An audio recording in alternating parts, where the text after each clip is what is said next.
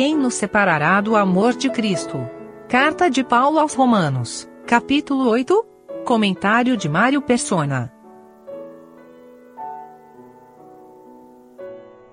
Existe uma expressão que a gente usa em, em treinamentos empresariais, em, uh, quando vai tratar com profissionais das empresas, uh, que é o martelo enxerga tudo como prego.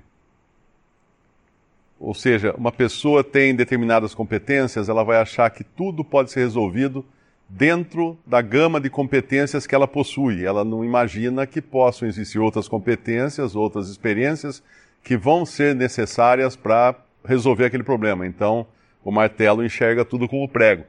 E nós, uh, muitas vezes, caímos no erro, agora já salvos por Cristo e com essa esperança celestial e com essa, esse conhecimento das coisas celestiais, nós caímos no, no erro de, às vezes, raciocinar apenas em termos de martelo, da nossa, da nossa esfera terrena, limitada, limitante desse corpo.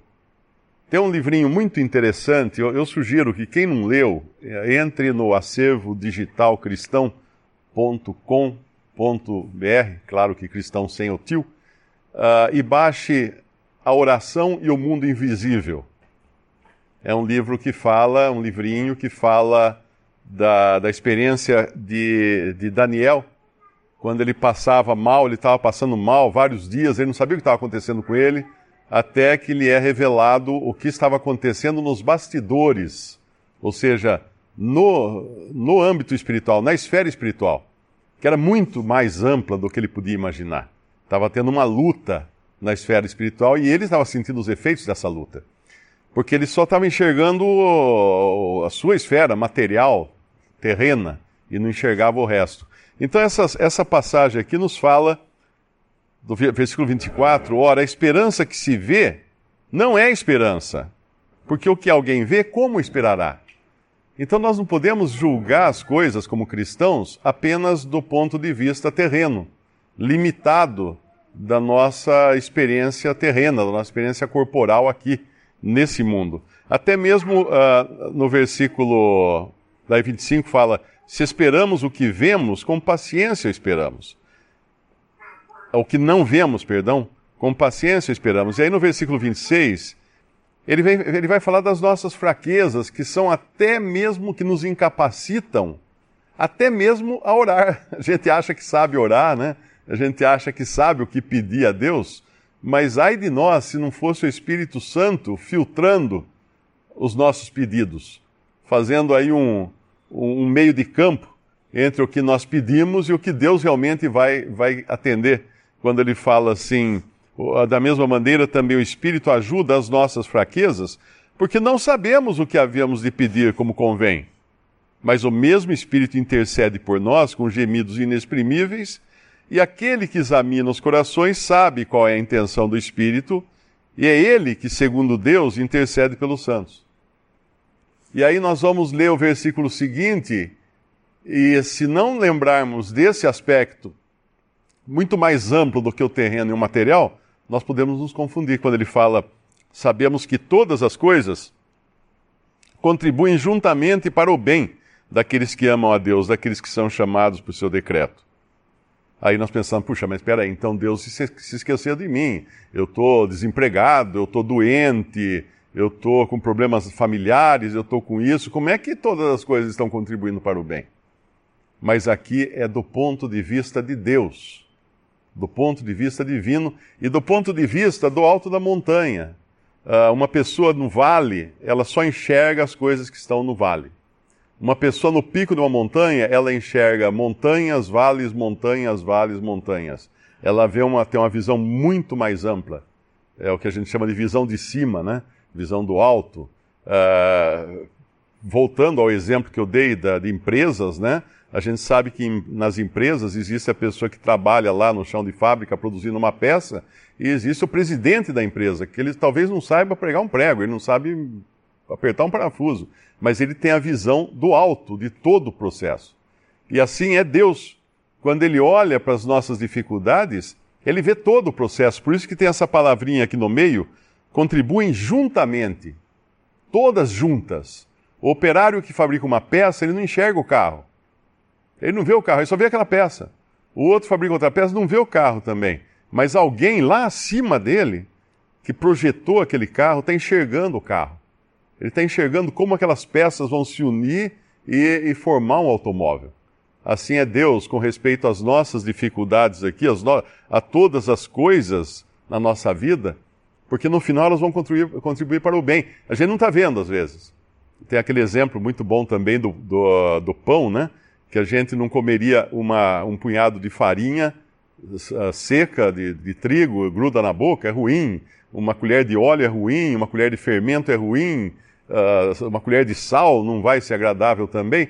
Mas todas essas coisas depois juntadas, né, reunidas, batidas, amassadas, passadas pelo fogo, elas vão gerar um pão, elas vão se transformar num pão. E aí a gente vai entender, fala, puxa, que foi bom. Como fala aquele versículo no Antigo Testamento, foi bom eu ter sido afligido. Quem pode falar um negócio desse? Não é? Uh, do, do, ponto de vista carnal e humano, foi bom eu sofrer. Como foi bom você sofrer? Foi bom eu ficar desempregado. Foi bom eu ficar doente. Uh, quem, quem, de nós já não disse isso, né? Foi bom ter ficado doente. Por quê? Porque a enfermidade nos humilha, nos derruba, faz a gente baixar a cabeça. Uh, desempinar o nariz. E, e, Deus nos trata com isso também. Deus nos, nos ensina dessa maneira. Deus nos, nos priva de coisas para mostrar que Ele tem outras coisas muito maiores e muito mais eternas, né? se dá para falar mais eternas, mas uh, muito eternas para nós, uh, do que essas coisas em, em, em, ao nosso redor.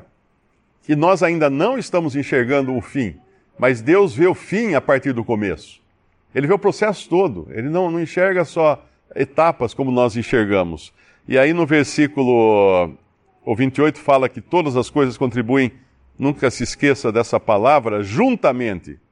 Todas elas amarradas, uh, reunidas para o bem daqueles que amam a Deus, daqueles que são chamados por seu decreto. E aqui entra um negócio que é importantíssimo um crente saber, e muitos cristãos patinam na fé e no conhecimento da palavra de Deus, porque apesar de crerem em Cristo como Salvador, de conhecerem a Bíblia, de pregar o Evangelho, de adorarem a Deus, deixam ainda uma peninha, uma peninha de esforço próprio na sua ideia de salvação depena o frango inteiro, vamos chamar assim, né? Mas fica aquela peninha lá, que não arranca. Por que não arranca? Porque é aquela que é uma chamada uma doutrina, né? Agora até esqueci o nome, agora tem, ó, uh, acho que é arminianismo, se não me engano, que é a ideia de que você, você tem alguma parte no processo de salvação e não é tudo dependendo de Deus. Então esses não creem, por exemplo, na eleição eterna, não creem na, na predestinação. Não creem, porque eles acham que não. Como é que Deus poderia, lá atrás, uh, me escolher se ele nem me conhecia, eu não existia? Como é que ele ia saber? Eu não existia. Alguns tentam amenizar essa doutrina, uh, dizendo, não, Deus já, ele, lá na eternidade, não é que ele me escolheu, mas ele sabia que eu ia crer em Jesus, então daí ele me escolheu. Ou seja, ele sabia que eu ia ter uma parte na minha salvação, então ele me escolheu. Também é um erro muito grave. Mas veja como é interessante o que diz aqui. Sabe, uh, versículo 29, porque os que dantes conheceu, também os predestinou para serem conformes à imagem de seu filho, a fim de que ele seja o primogênito entre muitos irmãos. E aos que predestinou, a estes também chamou. E aos que chamou, a estes também justificou. E aos que justificou, a estes também glorificou. Que diremos, pois, estas coisas? Se Deus é por nós, quem será por contra nós? Todo o processo parte de Deus e volta para Deus. Nada nesse caminho vai ser tributado ao homem Ninguém vai chegar no céu e falar assim: ah, eu estou salvo, graças a Deus, foi pela fé, pela graça de Deus, mas ah, se eu não tivesse naquele dia tomado uma decisão assim de coração, eu não estaria aqui. Não, não vai existir isso no céu. Não, não vai ter ninguém que possa encontrar em si mesmo uma peninha de, de capacidade própria ou de, de justiça própria ou de decisão própria. É claro que o homem ele tem a responsabilidade, quando ele não creu em Jesus como seu Salvador, Deus vai responsabilizá-lo sim. Porque ele vai, ele, tá, ele não creu. Deus o cercou de todas as possibilidades, mas ele não creu. Mas isso não tira, embora a gente não consiga às vezes compreender, e aí entra essa questão também, porque nós temos uma mente que não foi feita para compreender as coisas uh, eternas. Não foi feita. Nós temos o Espírito em nós que nos mostra essas coisas, mas como Paulo fala que ele subiu ao terceiro céu e tinha coisa que ele não podia, não, não, não era possível uh, pronunciar. Então nós não podemos achar que nesse corpo, com essa mente finita, nós vamos entender as coisas que existem, todas as coisas que existem uh, na eternidade. Uh, por isso que a Bíblia nem fala muito da eternidade, só fala que vai haver novos céus e nova terra. Mas não explica como serão esses novos céus e nova terra. Porque nós não entenderíamos com esse, com esse nosso cérebro que foi feito para a terra, para viver na terra. Então aguardamos esse corpo agora, essa ressurreição do nosso corpo, ou transformação do nosso corpo, para sermos, no versículo conformes, a, a versículo 29, a imagem de seu filho. A imagem de seu filho. Lá em Efésios capítulo 1, é uma passagem que não deixa qualquer dúvida quanto a essa escolha que Deus fez de nós.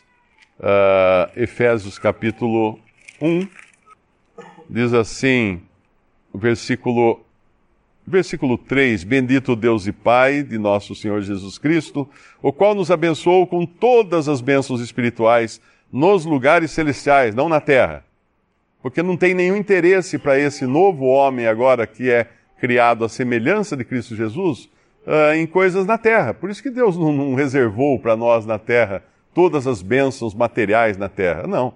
Temos prometidas todas as bênçãos espirituais em Cristo, nos lugares celestiais.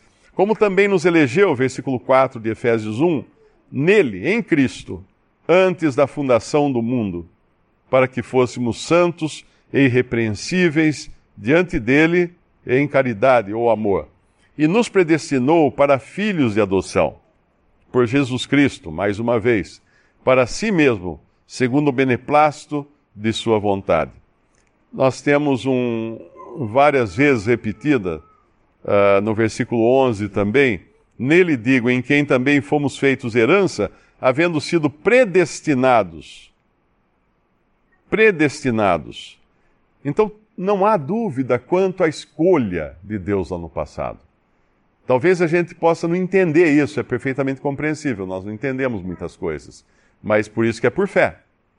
Nós não entendemos a esperança que nós temos, porque ela não é por vista. As coisas que nós não vemos, nós só podemos esperar. Então nós não entendemos completamente. Aí, por que, que eu estou dizendo tudo isso? Para percebermos que às vezes nós agimos apenas do ponto de vista terreno.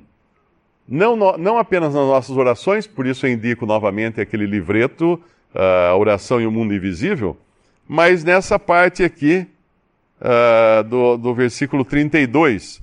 Aquele que nem mesmo seu próprio filho poupou, antes o entregou por todos nós, como nos não dará também com ele todas as coisas? Uau, então eu quero uma Ferrari. Vou pedir uma Ferrari, porque Deus aqui fala que Ele dará todas as coisas.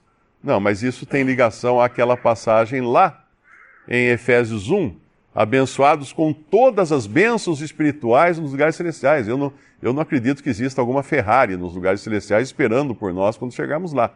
Nós nem vamos precisar de uma Ferrari nos lugares celestiais. Então, isso aqui são as coisas do ponto de vista divino. E aí, no versículo 30 e 33, né, nos dá a certeza de que ninguém poderá nos acusar diante de Deus, porque é Deus quem nos justifica. Existe um lá agora, diante de Deus nos acusando continuamente, 24 horas, incansavelmente, é o diabo. O acusador que está diante de Deus nos acusando. Ele está falando assim: olha lá, está vendo o que o Mário fez? Olha lá, olha lá, olha lá o que ele fez, olha o que ele aprontou agora. Ele está nos acusando continuamente e muitas vezes com razão, porque nós falhamos em muitas coisas. Mas quem intentará acusação contra os escolhidos de Deus é Deus quem os justifica. É Deus, essa segurança nossa está em Deus que nos justifica. Quem os condenará?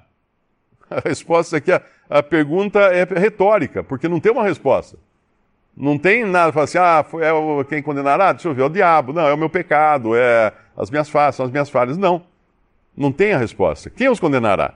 Pois é Cristo quem morreu antes, quem ressuscitou dentre os mortos, o qual está à direita de Deus e também intercede por nós. Imagina, olha quem nós temos intercedendo por nós.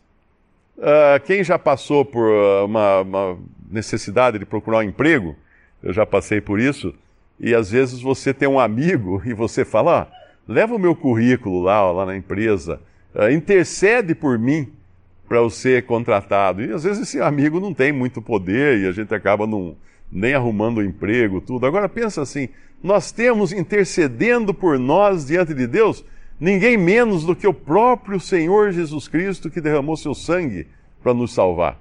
Eu pergunto, ele vai falhar nessa intercessão? Jamais. Jamais.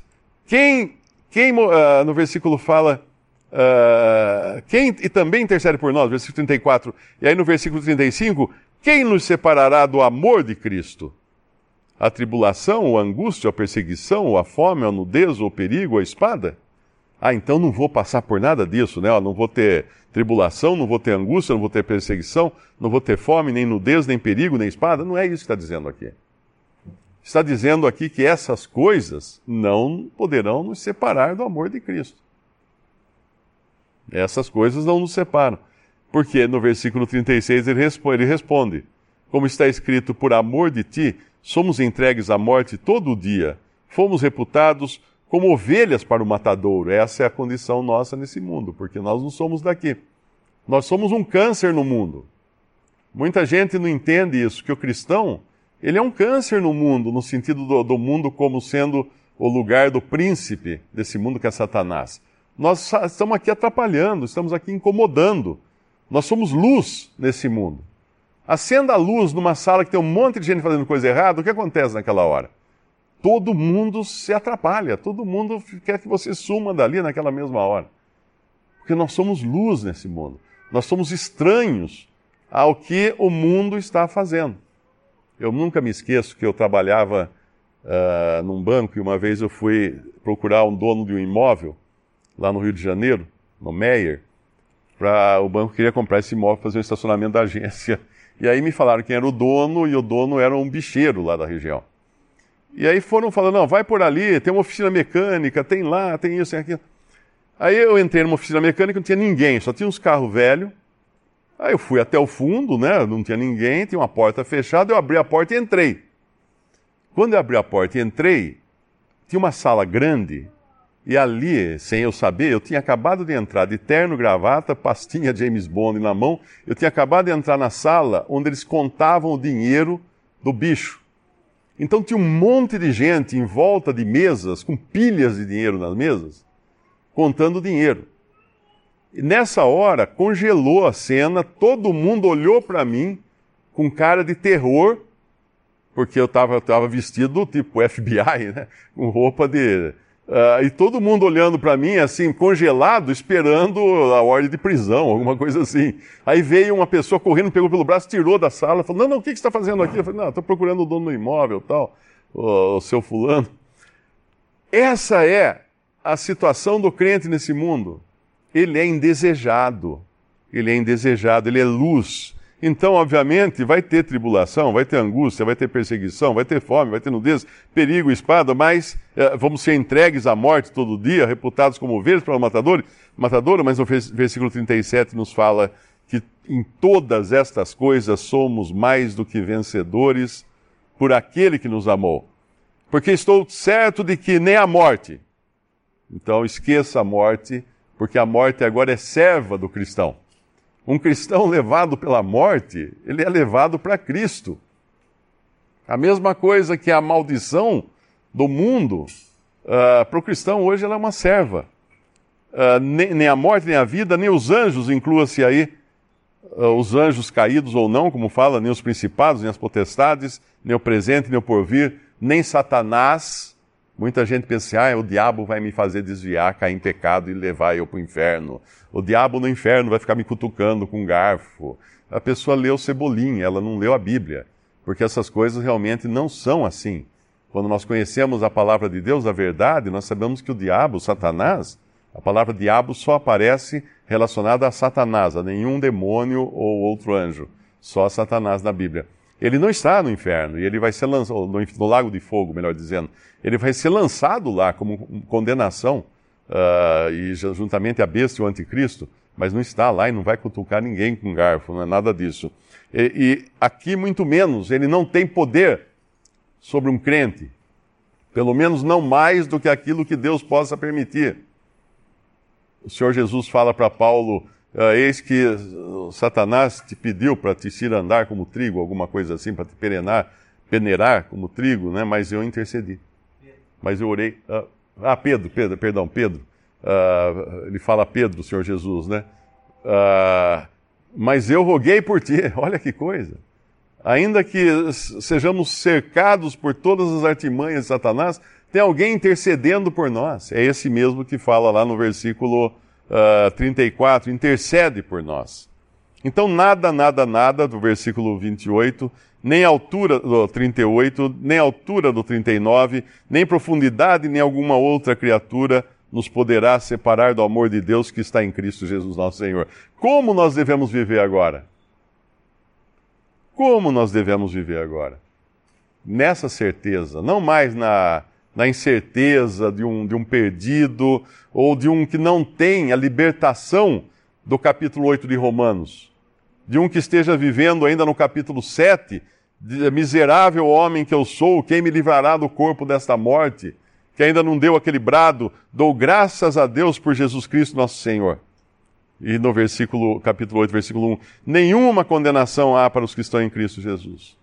Essa é a nossa posição agora que nem sempre condiz com a nossa condição, porque a nossa condição é muitas vezes uh, uh, uh, manchada, né? manchada ou, ou poluída pelas nossas próprias ideias ou pelos nossos próprios, pela nossa própria maneira de fazer as coisas e não desfrutamos do que nós temos.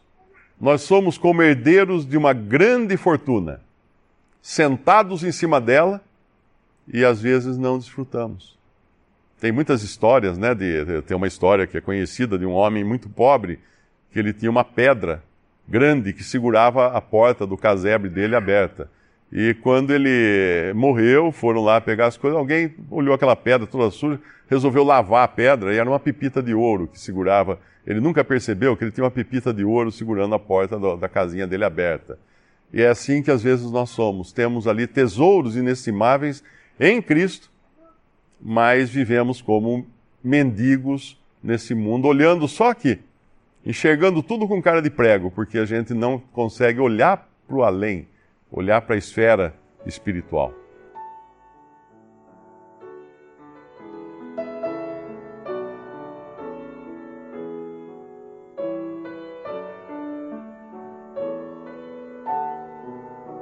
Visite respondi.com.br. Visite também 3minutos.net.